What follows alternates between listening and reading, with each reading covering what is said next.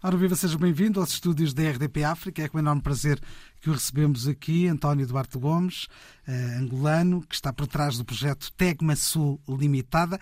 Como é que surge esta empresa e em que contexto?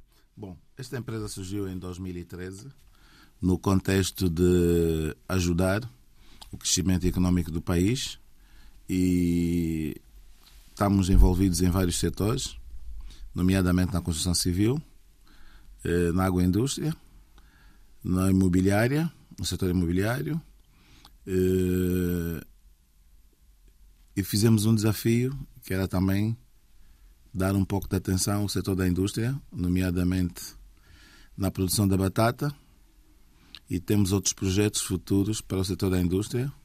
Queremos também fazer a industrialização do, do caporroto, uma bebida tradicional angolana e queremos montar uma fábrica de cadernos escolares.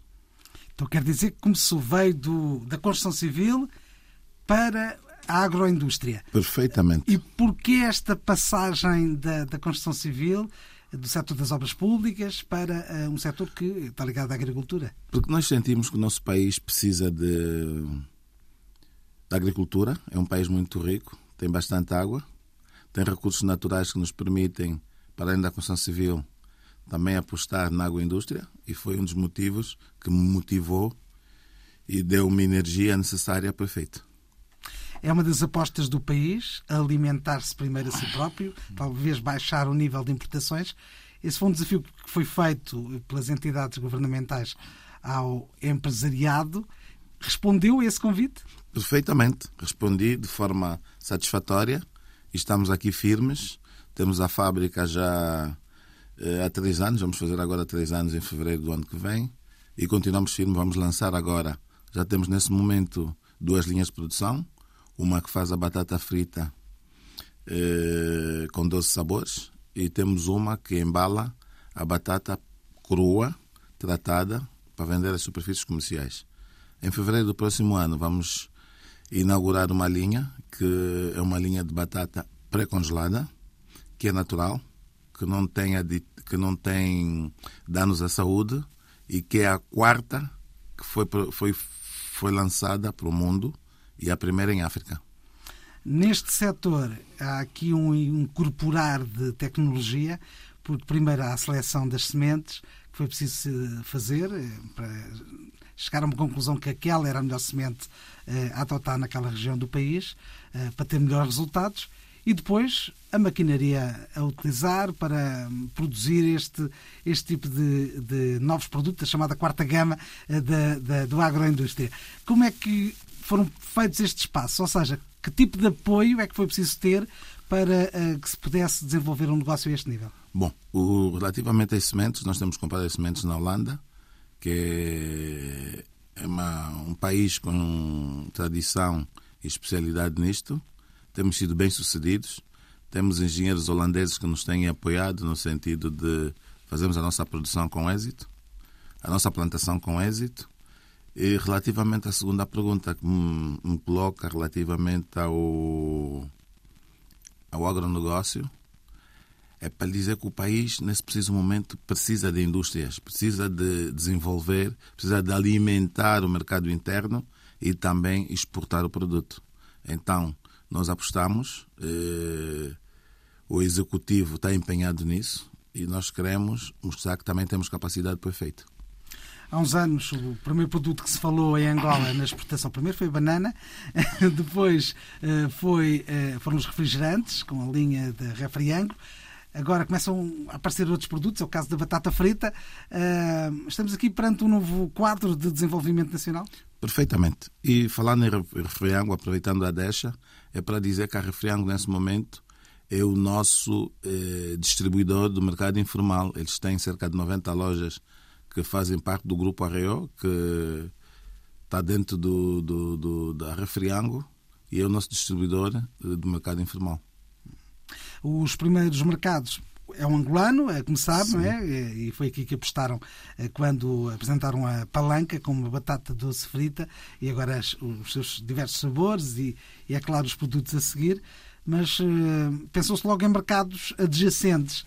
Que seriam quais? Perfeitamente. Tivemos em Moçambique, onde fomos bem sucedidos. Estamos agora a terminar uma parte administrativa para a partir de janeiro começar a fornecer oito contentores por mês para o mercado moçambicano. Eh, tivemos a oportunidade em 2019 eh, estar na Guiné Equatorial. Fomos a um fórum empresarial da CPLP e que houve necessidade das empresas que se deslocaram para lá fazer a exposição dos produtos. Nós fizemos a exposição do nosso produto, fomos muito bem sucedidos. Também estamos a terminar uma série de contactos com a Guiné Equatorial para começar a fornecer o produto para lá.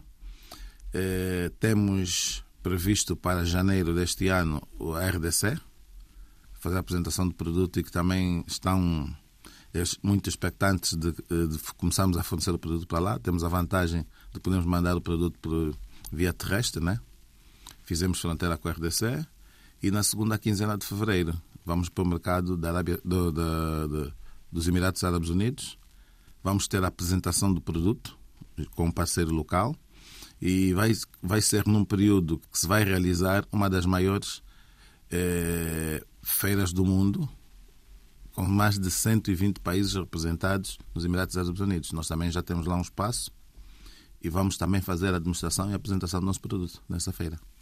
Eu lembro-me do encontro de Malabo, eh, em que foi apresentado, eh, este, foi apresentado este produto. Sim. Eh, a batata frita palanca foi apresentada na, nesse, nesse certame, eu também estava Sim. lá. Ah, okay. e, e lembro perfeitamente do impacto local que teve Sim. em todos os outros representantes nacionais, inclusive até de empresários portugueses, que estavam lá em grande, em grande número.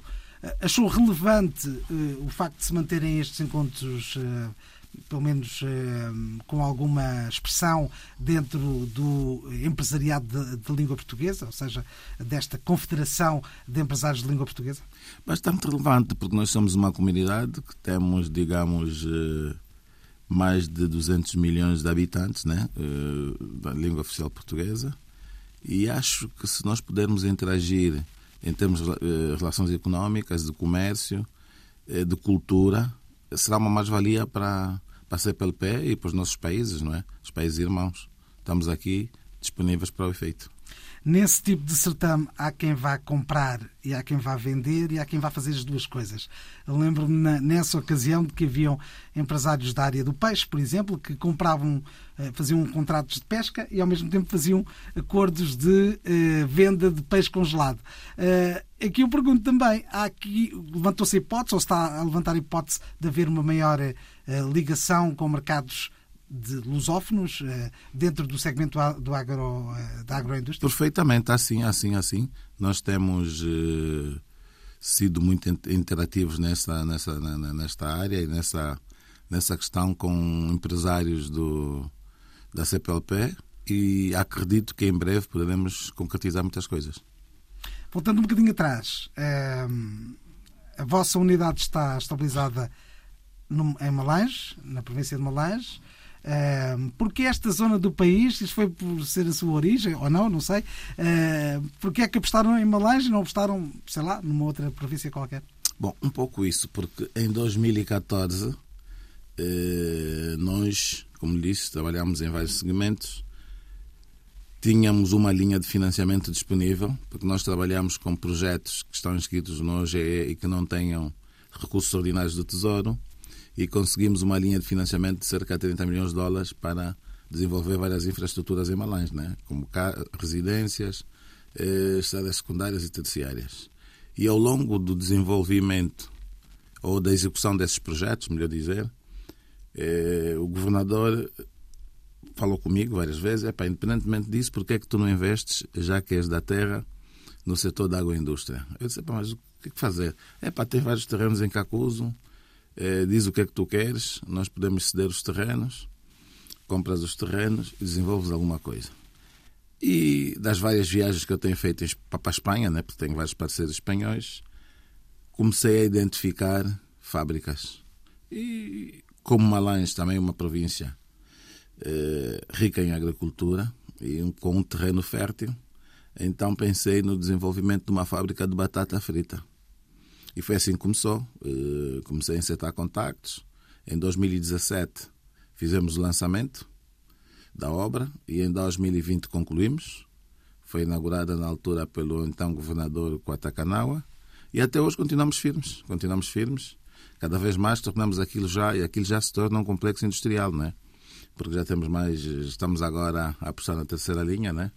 Conforme já me referi anteriormente. Vamos agora, no próximo ano, também montar a industrialização do, do caporrote. Temos como objetivo em Luanda, na Zona Econômica Especial, estamos a negociar um terreno para montar uma fábrica de cadernos escolares e não só, outros materiais, como ermas de papel e tudo isso. Quer dizer, hoje estamos muito focados no setor da, água, da agroindústria, da agricultura, que são coisas que para mim neste momento já dão-me gosto, porque fiquei com esse bichinho a, desde 2017 e agora todos os dias vou pensando em coisas novas. Porque o nosso país está a precisar, porque nós vivemos de importação e queremos inverter o quadro. E já consegue ter resultados? Ou seja, é, ao nível do mercado é, angolano? Já, no primeiro ano investimos muito na, no marketing, por acaso, e hoje já conseguimos ter números satisfatórios. Né? É, ontem tivemos a oportunidade de fazer a apresentação do produto aqui em Portugal e para este ano já estamos a falar em receitas brutas, não é? A ordem de 911, 912 mil euros, não é? Já começamos a considerar resultados positivos. Para um investimento que ultrapassa os 5 milhões nesta unidade? Sim, neste momento, com a terceira linha, já temos investido cerca de 8 milhões de dólares com fundos próprios, sem recurso à banca. O que é obra? Perfeitamente. É um grande desafio. É um grande desafio, mas vamos continuar. Vai-se ficar pela economia ou vai querer entrar na política também? Não, não, não, não, não. Por acaso não tenho veia política, né? Tenho um partido do coração que não preciso dizer aqui, né? Mas vou ficar pela economia. Obrigado por ter vindo à RDP África. Muito obrigado pela entrevista e eu é que agradeço também.